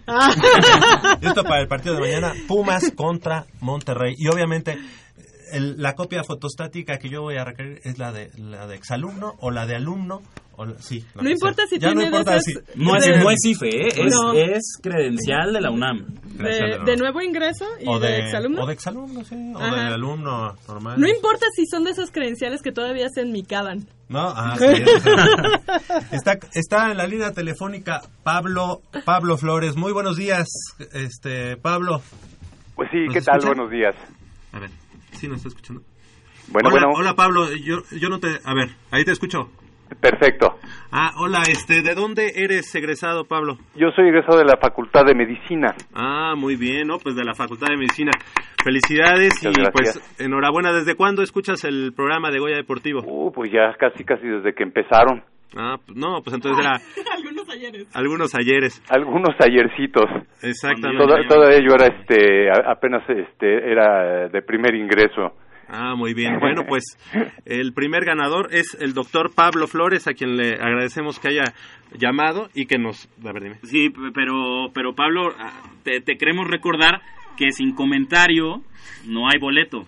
Ah, a ver. Un comentario sobre... Sobre los Pumas, sobre, sobre- los Juegos Olímpicos, sobre los Lo atletas acabamos- mexicanos en Río 2016. Cualquier cosa de la que hayamos hablado en Ajá. estos 70 minutos. Ok. Goya 60. Deportivo. No, y además de lo que acaba de decir este eh, Jacobo, que también se, se echó aquí sus carnes también.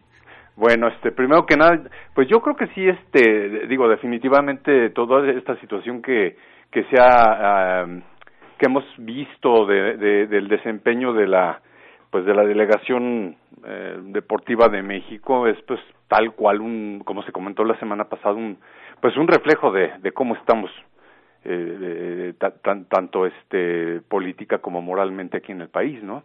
Primero que nada, ¿no? Este, en segunda, bueno, pues este, eh, eh, me gusta mucho el entusiasmo que le meten, pero de repente también siento que podrían ser un poquito más mesurados. Sí, ¿verdad? Este, Tanto en sus ¿no? comentarios como en, en, en el este en el tono en que dicen las cosas yo sé que no no no no están peleando ni nada pero sí de repente nosotros como como audioescuchas o, o al menos yo de repente pierdo la, la noción de lo que están platicando no pero va bien va bien todo el programa y bueno la cuestión que a mí principalmente ahorita me, me ha preocupado mucho es la cuestión de los Juegos Olímpicos que sí obviamente es un reflejo de toda la situación que está viviendo el país pero que no hay que perder la fe de que pues esto tiene que mejorar, porque ya estaba mejorando en algún momento y ahorita pues tiene que volver a mejorar a fuerza. Bueno. Doctor Pablo Flores, muchas gracias por haber llamado y tienes tu par de boletos para el partido de mañana. Yo en un momento más voy a decir dónde los voy a entregar. Perfecto, y un, un- un saludo y una felicitación a todos los colaboradores del programa. Muchas gracias. Que tengan buen día, hasta luego. Bueno, pues ahí está el primer, el egresado de la Facultad de Medicina, 5682-2812. Nada más, que nos llamen, soy egresado, me tienen que entregar no su IFE, no su INE. Ahora mañana necesito su copia, de credencial de la UNAM. De la UNAM, sí. Si tienen, oye, si tienen por ahí la de, que todavía era de, car- de como carterita. La ya azul. pasaporte, la azul, ¿verdad? No. Bueno, yo- creo que tú ya no la usaste, ¿verdad? Pero a, a lo mejor alguna de tus No, hermanas. mis hermanos, sí. Sí, ¿verdad? Exactamente. Segundo, segundo es Marco, Marco Antonio Rojano. Marco Antonio, muy buenos días. Sí, buenos días, ¿cómo están? Bien, oye, ¿tú eres egresado o eres estudiante? Yo este, estuve en Epacatlán en arquitectura. Ar- arquitectura, la Facultad de Arquitectura. Oye, sí, yo cuando te escuché dije, no, no, no se escucha muy, muy chavo, pero sí es bastante joven. Oye, y- Gracias, pero ya tenemos, soy generación 76. ah, bueno, pues no, pues entonces sí, ya, ya, este, digamos que ya está, ya te tocó CEU, o sea que no hay ningún problema. gracias, gracias. Oye, Marco, pues mañana también que nos lleves ahí una credencial de exalumno o alguna credencial que todavía guardes de, de tus años como, Pues como este, tengo mi, un documento historial académico. Sí, ah, pues mira, ahí hasta te voy a echar carrilla, hasta te voy a echar carrilla, así que con mucho gusto ahí te entregamos tus, tu par de boletos. ¿Cómo ves el partido de, de mañana o algún comentario que quieras hacer? Pues el partido de mañana lo veo un poco complicado. Por este, por Pumas que de, mo- bueno, Sí, aquí estamos. Sí, ah, sí, por Pumas que de momento nos, nos, este, nos da un buen partido y de momento un poquito cae, pero creo que se puede ganar. Perfecto, pues esperemos que así sea y que te diviertas ahí en el, en el, en el partido. Ahorita vamos a decir dónde vamos a entregar este par de boletos. Ok, gracias y bonito fin de semana a todo el equipo. Gracias. Y arriba los Pumas. Órale, hasta luego. Sí, hasta luego, gracias. El arquitecto Marco Antonio Rojano. ¿Va- ¿Vas a entregar los boletos? Sí. Para que se tomen una foto. Yo digo, si yo fuera, si yo me ganara los boletos, yo aprovechaba y me tomaba una foto con. Oye, pues ni que fuera yo la botarga. Con, Parece, No, pero, pero- no. Con- con Ah, bueno, Chávez. sí. Eso Ahí, sí podría para- ser para para, los que ganen boleto. Para Ponga subirlos que voy a regalar boletos. Que, Sí. que Javier Chávez, les recuerdo que Javier Chávez no cobra por la foto como en Madero, en el centro histórico. No, eso es mentira. Ese es un rumor que se ha corrido en las últimas semanas. Eso es mentira. Pueden acercarse y decirle, Javier, la selfie y con todo gusto. Oye, y después ya, oye, ya quítate la botarga. No, no, no, Ah, bueno. Tenemos al tercer... ¿De veras? ¿Están tan rápidos nuestros amigos? Enrique Vieira Monroy. A las órdenes de usted. Hola, muy buenos días, Enrique. ¿De dónde eres? Muy Este, buenos estudiante? días. Soy originario del pueblo de Tacuba. O sea, que eres de... A ver, a ver, es que no, no te escuché. ¿Eres egresado de...? Ah, soy egresado de la gloriosa Escuela Nacional de Arquitectura, hoy Facultad de Arquitectura. Perfecto, ok, bueno, pues los arquitectos están fuertes este día. Ah, no, siempre hemos estado fuertes, ¿eh? sí, oye, ¿y algún comentario que nos quieras hacer sobre el partido de mañana o sobre lo que hemos venido platicando tanto de fútbol americano o de lo- los Juegos Olímpicos? No, de los Juegos Olímpicos, pues ya no, ya la- el debate estuvo muy fuerte el, el sábado pasado, ¿no? Sí, y ahorita ya le estoy echando aire aquí a los compañeros. Y ahorita, ahorita me gustaría un debate, pero un debate profundo, con, de verdad, como lo que yo esperaba ya desde hace varias directivas, que, que, que debatan sobre la ineficiencia de la directiva, de la falta de ser universitarios de los, de los directivos actuales, ¿no? Que le están dando en la torre a nuestro equipo. Claro, sí, hemos, hemos platicado sobre ello desde que llegó esta nueva directiva, pero ahorita también lo vamos a hacer y de todos modos en las próximas emisiones. y de la perdón y del anterior eh, Sí, le, sí, le sí. pusieron en la torre están perdiendo todo lo que es el espíritu universitario. Sí, a mí me hoy- apena mucho de veras ahí como este todas las porras te venden tú los boletos y vas en el, en el estacionamiento y los vendes o los compras y todo eso es, es muy cierto lo que ¿no? Muy cierto lo que comentas arquitecto y pero de todos modos tú sí vas con ganas verdad al partido No, yo ahora sí ten- tengo la fortuna de haber estado en los siete campeonatos Ah, de, ¿sí? de nuestros Pumas, ¿no? también te fuiste a Monterrey Sí, yo tengo este tengo un hijo que estudia este filosofía. ah pues él ahorita que cuelgues lo pones a llamar y a lo mejor también verdad Ah, no, es que estoy fuera de la casa. Ah, pero bueno, este, arquitecto pero, Vieira. Pero no, no, pero eh, qu- quiero decir esto. Le digo que yo ya estando tan viejo he visto a los siete y él que empezamos a yo lo empecé a llevar desde el 2003 claro ha visto cuatro, le digo cuatro y dos este dos dos finales. Ah, híjole. Claro. Y viene el quinto. Pues, eh, y ya viene, y ya viene para él el quinto y para nosotros el octavo, ¿eh? Ojalá, no, ojalá. Arquitecto Vieira, te agradecemos mucho que hayas eh, marcado. Tienes tu par de boletos y en un momento más vamos a decir dónde los voy a entregar, ¿sí? Bueno, y no, no lo tienen en saco roto, ¿no? lo del debate sobre la directiva, de veras, es muy importante para nosotros los universitarios. Es increíble que, que sea el jefe un egresado del ITAM y que abajo de él estén puros priistas, no se vale, de veras Claro. que no se vale. No, Ajá. para nada está en, en, sa- en saco roto, ¿eh? Lo vamos a, a- Bueno. a retomar. Sale, gracias. Gracias, arquitecto. Hasta luego. Tenemos entonces al tercer, al tercer ganador. Ahora sí, díganme, ¿qué onda? Así, así como así como decía que, que si creen en Dios, Dios no está con los atletas mexicanos en Río 2016, también parece que, Que no si está creen con en Dios no está con los Pumas. Eh, eh, esa final contra Tigres, cómo quedamos eliminados en Copa Libertadores. Esa, Es- fi- esa final contra Tigres. Como que de vez en cuando se acuerdan, ¿no? Sí, esa final contra Tigres yo todavía la, la sigo vi- sigo viendo esa, esa estrella como el contorno, pues. O sea, a lo mejor no se ve la, la, la- la estrella completa, pero sí el contorno. Y está con nosotros en la línea telefónica Jesús Quintanar Alcalá. Hola Jesús, ¿de Hola, dónde eres egresado o estudiante? Soy estudiante egresado de la Escuela Nacional de Arquitectura, como lo acaba de decir el compañero de... Oye, pues, oye, fue, ¿es el mismo grupo o no? Ah, no, somos de generación diferente. Yo soy 73, 86, 65-6. Wow, ¿ese es tu número de cuenta? Así es. A ver, ¿me lo repites? 73, 86, 65, Ok. 6-1. Sí, ya estoy viendo aquí tu, tu historial académico. ¿Ah, sí?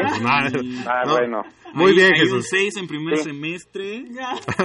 ¿Qué onda con eso de eh, arquitectura del paisaje? Ah, todavía la estás debiendo, ¿no es cierto? Pues sí, ahí nos Jesús. acaban ahí a las islas a ver a los que luego a veces fumaban de la que quieren ahorita de aumentarle sus 28 gramos. Ah, caray. sí, no, pues ojalá sea un poquito más. Je- Oye, Jesús, pues este ya listo para mañana. ¿Cómo ves el partido? Sí, claro. Eh, Rayados viene hasta cierta forma uno bueno y uno malo. Monterrey va a dar la batalla a los Pumas y esperemos que nosotros salgamos en un mejor día para poder obtener este triunfo. Claro Quiero sí. hacer mención de lo siguiente.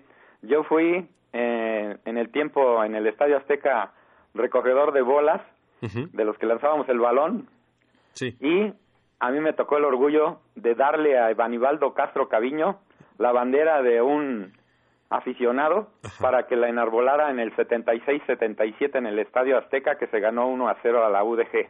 Claro, con ese este gran pase de, de mm, la Cobra Muñante. Así es, el ¿Verdad? peruano. Exactamente, y, y Evanibaldo Castro Caviño, que remata durante una huelga de la Universidad Nacional, ¿verdad? Sí, y aparte de que por eso fue que se celebró el, el, el partido de la final en el Estadio Azteca Sí. y que ojalá y los Pumas tuviésemos otro Evanibaldo Castro Caviño que ya hace muchas generaciones no lo hemos vuelto a tener. Ahí está, ahí está, y se llama Lalo Herrera. Ah, sí, Jesús, bueno, ahí se está, aventó se su chilena Lalo ahora el jueves, ¿no? Sí, exactamente. Sí. Oye, pues qué bueno y qué, qué orgullo haber estado en ese, en ese partido, eh, con, bueno, a, a ras de pasto, digamos, con, con los jugadores y con la primera estrella, con el primer campeonato. Así fue. Y estar al, a la par con ellos, Ajá. Muy orgulloso me siento. Claro, el haber seguramente. estado en la cancha y disfrutar ese primer campeonato. Ajá, Y ya habían sido campeón, campeón de campeones ganándole al Toluca en el 75, si no mal recuerdo. Sí, y también en una ocasión, también ahí en CEU se le venció a Pachuca en otro encuentro parecido, 5 a 2. Exacto, ese es el campeón de campeones del 2004. Así es, sí. Muy bien. Cuando Hugo Sánchez Márquez nos hizo bicampeones.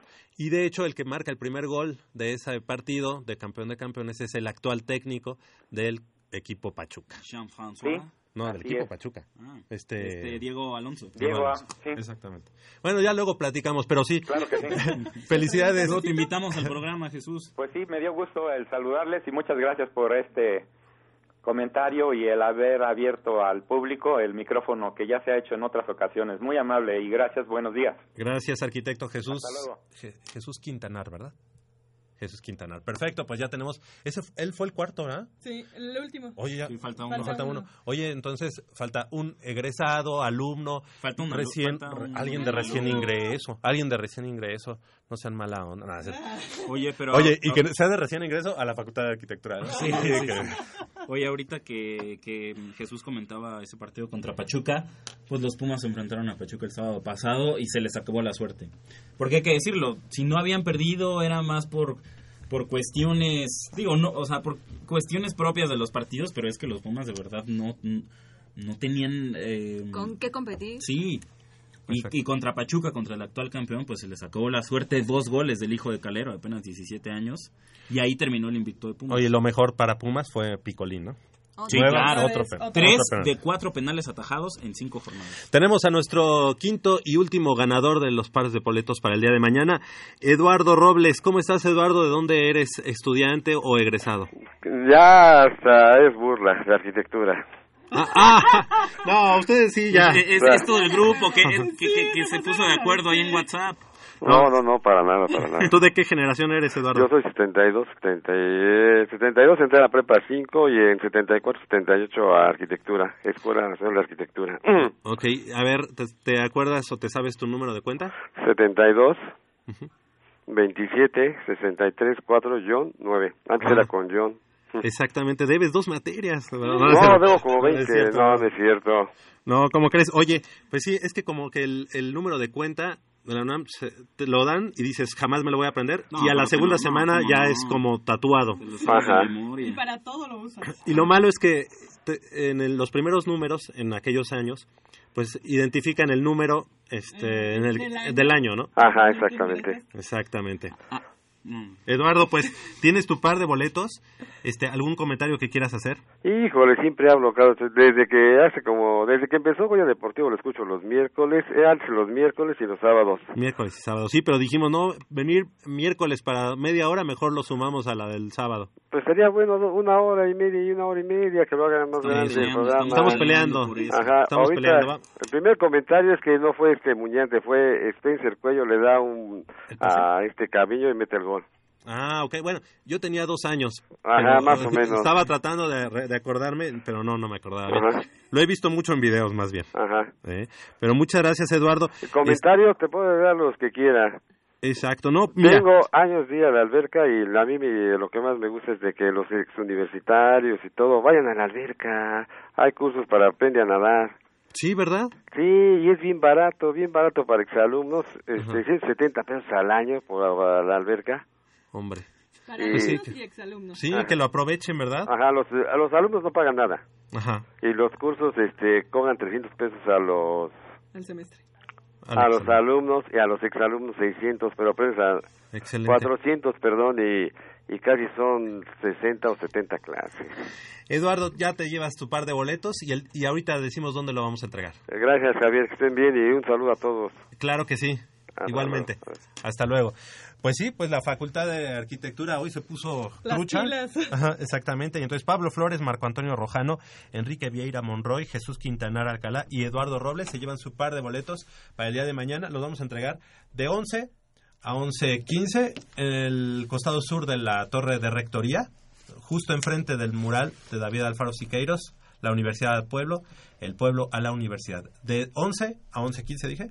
Sí. Ok, 15 minutos, ni más ni menos. Ahí estaré entregando sus pares de boletos. Con sus respectivas credenciales. Credencial. Bueno, Copia, copias. copia de su credencial Lo que- lo que de la UNAM. Que, que, que avale. ¿no? Que sea de la Sí. UNAM. Ya nos decía uno que, que nos va a llevar el Sí te van a llegar con esas enmicaditas. Sí, ¿ah? Sí. Sí, seguro. Con, la- con las de la carterita azul. Fíjate, a Pablo Flores no le dijimos de qué generación era, pero bueno. Oye, por lo menos sabemos que tenemos un público cautivo. Sí. Que son los arquitectos. Ellos, oye, sí, sí es cierto. Buen punto. Buen punto. Y que están interesados en el deporte. Exacto. Y creo que fue buen ejercicio ahora abrirlo también a, a los exalumnos o a los alumnos que están ahora entrando para dentro de ocho días o, o cuando haya, también para los que acaban de, de ingresar, ¿no? Para abrir nuevos nuevos auditorios. Claro que sí. Bueno. ¿Cómo ves entonces? ¿Qué? Mira, tengo. Preparé una investigación extensa en cuanto a, a la cantera de Pumas en, estos años. La vi- vimos jugar a los canteranos, gran parte de los canteranos, el jueves contra Honduras Progreso.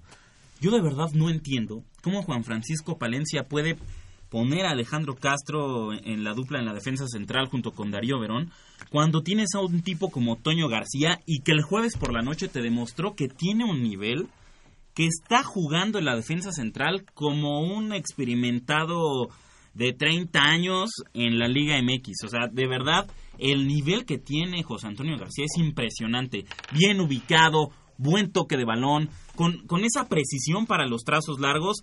Metió dos o tres el jueves por la noche, así desde la defensa central, trazo largo, cambio de juego. Del otro lado de la cancha, al pie, al pie del mediocampista. Que si Es- tienen que buscar el lugar para cuando Verón se retire, sea quien ocupe el lugar. Entonces ahí hay un... Ahora sí que una posición que se tiene Es- que exactamente. pelear. Exactamente. Tiene, tiene que pelear por ese lugar, pero a lo que yo voy es esta generación de canteranos. Esta generación de canteranos de verdad que está en su último tren. ¿Por qué? Claro. un elemento representativo de esa generación, ¿quién es? Eh, José Nieto. ¿En qué año debutó José Nieto? José Nieto, Mm, pues no, no, ha de ser 2012. Eh, No. Aquí está, José Alfonso Nieto Martínez debutó un 8 de agosto de 2010. De 2010 a 2016, ¿sabes cuántos jugadores han debutado en otros equipos que se han convertido en estrellas no solo de sus equipos, de la Liga MX y que han emi- emigrado a Europa? Te lo voy, a- aunque nos duela, ¿eh? Y lo voy a decir como es. América tiene dos, Diego Reyes y Raúl Jiménez. Ellos debutaron 2012-2013. 2012-2013. Dos y tres años después que José Alfonso Nieto Martínez y velos ahora. Es, eso te dice algo. Y, eso lo voy a explicar más a fondo la, la próxima semana, porque ahorita ya no tenemos tiempo. Pero eso te habla de que esta generación de canteranos de, de Pumas, simple y sencillamente, no tiene talento. No lo tiene, punto. No lo tiene. Sí tiene talento, pero quizá no para emigrar a Europa o... O no se les han dado las oportunidades para que sigan No, creciendo. O sea, las oportunidades se las han dado. No las han aprovechado que- porque no tienen talento. Punto. Ese sería, no- y nos quedaría en el tintero para platicarlo. ¿Cómo ves el partido de mañana? Complicado. ¿no? Complicado contra Monterrey, pero ojo, ta- Monterrey tiene buenos jugadores, pero tampoco es el super equipazo que, que fue el torneo anterior. Está teniendo problemas y eso lo puede aprovechar muy bien Universidad. Sobre todo un domingo a las 12 del día, el calor de Ciudad Universitaria. Y yo creo que el equipo universitario tiene elementos y tiene con qué, pese a que viene Y de tiene perder, la obligación. con, con La obligación Pachuca, de tiene ganar, la ¿eh? obligación de ganar también y tiene con qué. Del otro lado del micrófono estuvo Crescencio Suárez en la operación de los controles técnicos, así como Paulina Vázquez Beristain, que esta mañana estuvo más en la, pre- en la producción, auxiliando ahí a Armando Islas Valderas. Nos despedimos de este lado del micrófono. Michelle Ramírez Corral, muchas gracias. Muchas gracias a todo nuestro, nuestro auditorio. Nos vemos el próximo sábado y les mando un beso, Puma. Nayeli Rodríguez, muchas gracias. Muchas gracias, nos escuchamos la próxima semana con triunfo de la UNAM. Exactamente. Jacobo Luna, gracias. Gracias y a llorar por el desempeño de nuestros atletas en Río. Y sigue. Yo soy Javier Chávez Posada, les agradezco el favor de su atención, no sin antes invitarlos y recordarles que el próximo sábado en punto de las 8 de la mañana tenemos una cita aquí en Goya Deportivo con 90 minutos de deporte universitario, deporte de la máxima casa de estudios. Hasta la próxima. Yes, we're back. Yes, we're back, mama.